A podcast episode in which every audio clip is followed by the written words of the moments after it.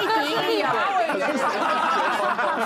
这是政治人物。对，这这是我的感想了。对，没有错了，这是衣食父母。我们刚刚如同，好坦白啊。为什么这样？果然出来，所有的检查都要从内科先做。是，内科做完后，他才会说，哎，这个好像我不行，再做下去了，我要给外科来做。所以他当然要靠他们把病人转介给我们嘛。那我们外科多一点的考量就是说，有时候一看。再加上过去的经验，就是这么一回事，所以你就赶快做就好了。大家想想看，刚才讲了，电脑断层，一次辐射线，嗯，好，一次显影剂，是，那又做心心导管，又一次辐射线，又一次显影剂，然后你到时候这边不通，那边不通，半年后再来一次。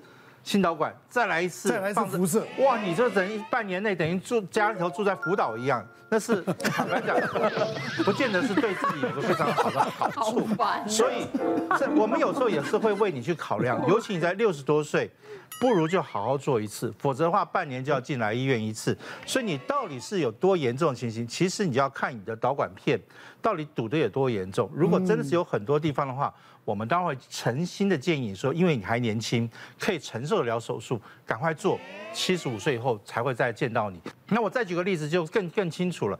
有个四十五岁的年轻人，相对是年轻人，但他是一个导演，好导演，所以他经常要熬夜什么。他的生活形态有时候为了干什么要抽烟要熬夜，哎，很不幸的。他的心脏的主动脉瓣膜狭窄，我们是说一公分以下是非常危急的，两公分到一公分左右的话是大概中度左右，对。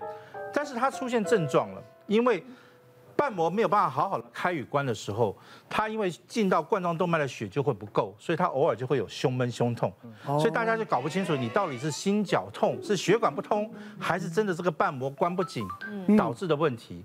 所以内科医师就说：“好，我们再来做一次检查。所以在三不五十，一不舒服进去，又做一次心导管，尤其又做电脑断层，每次两万两万就这样做。然后刚才有说三个月来一次，半年来一次，我们再来看退。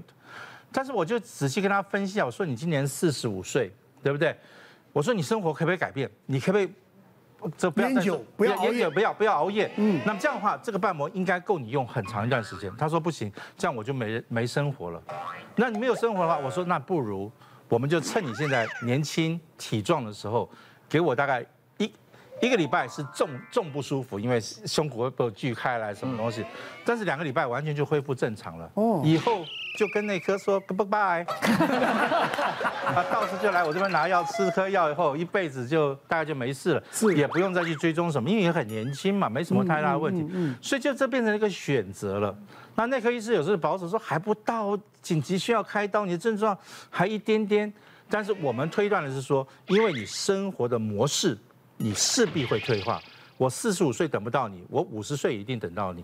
五十岁等不到你的时候，等你五十几岁，心脏真的开始没力了，你再来找我，手术又变得更复杂。他烟酒不戒，这个这个熬夜不戒，那他自找的，啊，对不对？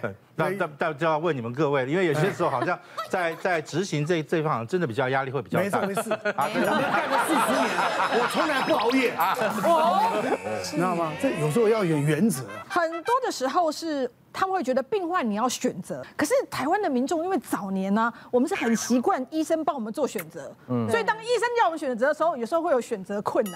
其实刚才这些内外科啊，还有一组内外科也是常常让我们选择困难，就是到底要做复健呢，还是把它开刀开掉的好？嗯，我讲一个最经典的案例，我印象中我认识一个很著名的开刀的医生，骨科医生，那因为长期要低头做一些手术，所以他颈椎就出问题。颈椎出问题。对，因为他们低头手术常常要手术很长的时间，很辛苦。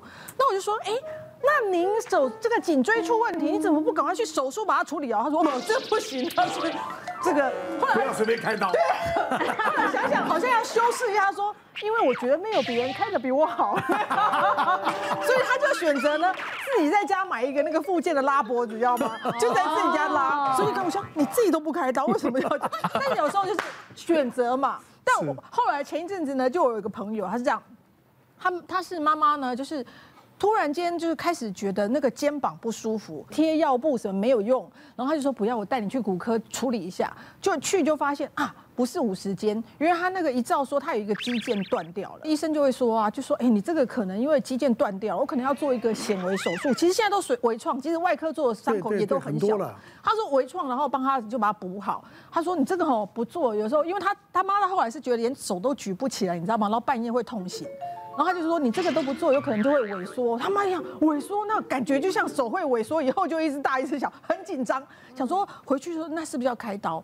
他想一想就说开刀还是有风险的。他们女儿就说：“那不然我们去复健科看一看。”就去到复健科，复健科看同一张片子哦，就说这个应该复健就可以了吧？说啊，你们不是同一张影片，怎么他说要开刀，不然会萎缩？说法不一样。啊，你说要复健，他说妈妈。你有要当王建民吗？他说啊什么？他说你这个年纪了，你有没有很严重的活动？没有要剧烈的活动，你也不做家事，你女儿这么孝顺你，你平常在家也没什么太多事情要做，你要求的就一不痛嘛，二手能动，做一些日常的生活，扣扣内衣什么没有问题。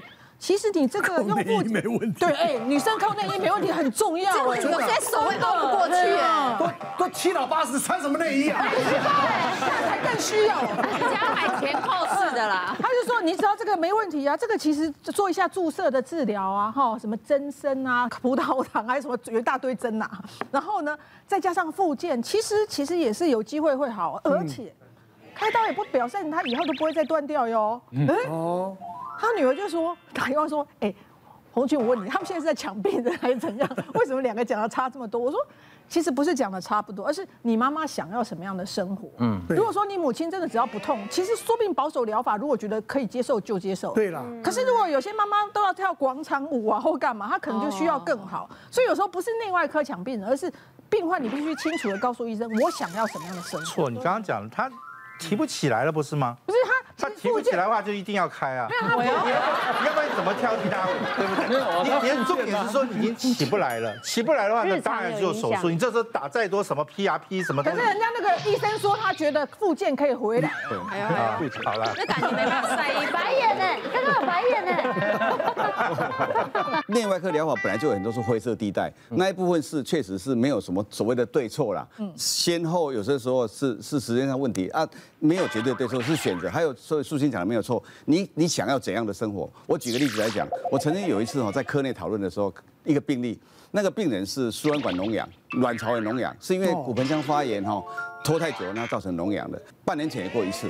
那一般它的标准疗法就是打三天抗生素，哈，那如果稍退下来继续打，因为你知道妇产科就是兼具内外科嘛，里面写的书上写的，先试看看内科疗法，不行再外科疗法。标准上我们是希望尽量不侵犯人体嘛，是。但这个病人是第二次住院，就半年前已经来过一次嘛，那科内就讨论的时候，主治医师就说啊，我觉得啊，应该是不是这次就直接开掉哈？嗯，有人立刻反对啊，那主治医师说这不是标准，就是应该先先打抗生素三天吗？哈。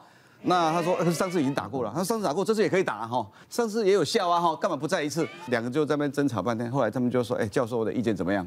我就说这样子了哈，我觉得你们两个都对了哈。但是哈，病人的想法怎么样？你没有想过这个病人今年三十八岁，嗯，一个小孩都没有，他还没有生过小孩。那你现在的疗法，外科疗法是把它整侧切掉，切掉，因为输卵管卵巢脓疡就那一侧卵巢输卵管就没有了，没有了。那不止提早更年期，他这这生育能力大概也是这边还要确定有没有通呢？如果不通的话，就也是要试管婴儿才行的嘛。对他讲也是个很大的压力。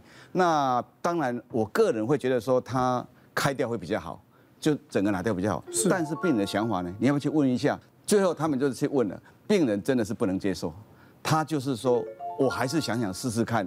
啊，内科疗法、药物疗法，所以结局是哈，不到半年又再回来，又再回来。第三次呢，就照我的想法一样，还是他接受开掉了。可是第二次你叫他开的时候，他会觉得抗拒，受不了。所以有些时候，就像苏欣讲的对，他本人是希望怎样，也要尊重他的想法。有时候内外科疗法没有什么对错了。所以呢，我们希望大家啊，这个多多咨询。那最重要关键点，该决定的啊，第一个相信医生，另外一个就是自己要做什么样决定，自己来承担。这些的所有的一些责任。是。啊，再次谢谢小八，谢谢。啊，要恭喜你哦，谢谢，进那些没有白走的路，这个进那些没有白走的路，好不好？是。没有白开的刀啦，没有白开的刀，没有，没有，退的货了哈。心脏有罪的话，就来找我。内外科永远和谐，好不好？谢谢大家。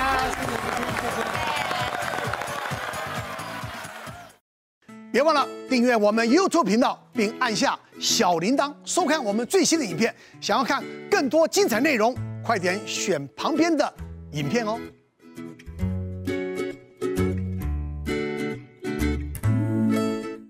别忘了订阅我们 YouTube 频道，并按下小铃铛，收看我们最新的影片。想要看更多精彩内容，快点选旁边的影片哦。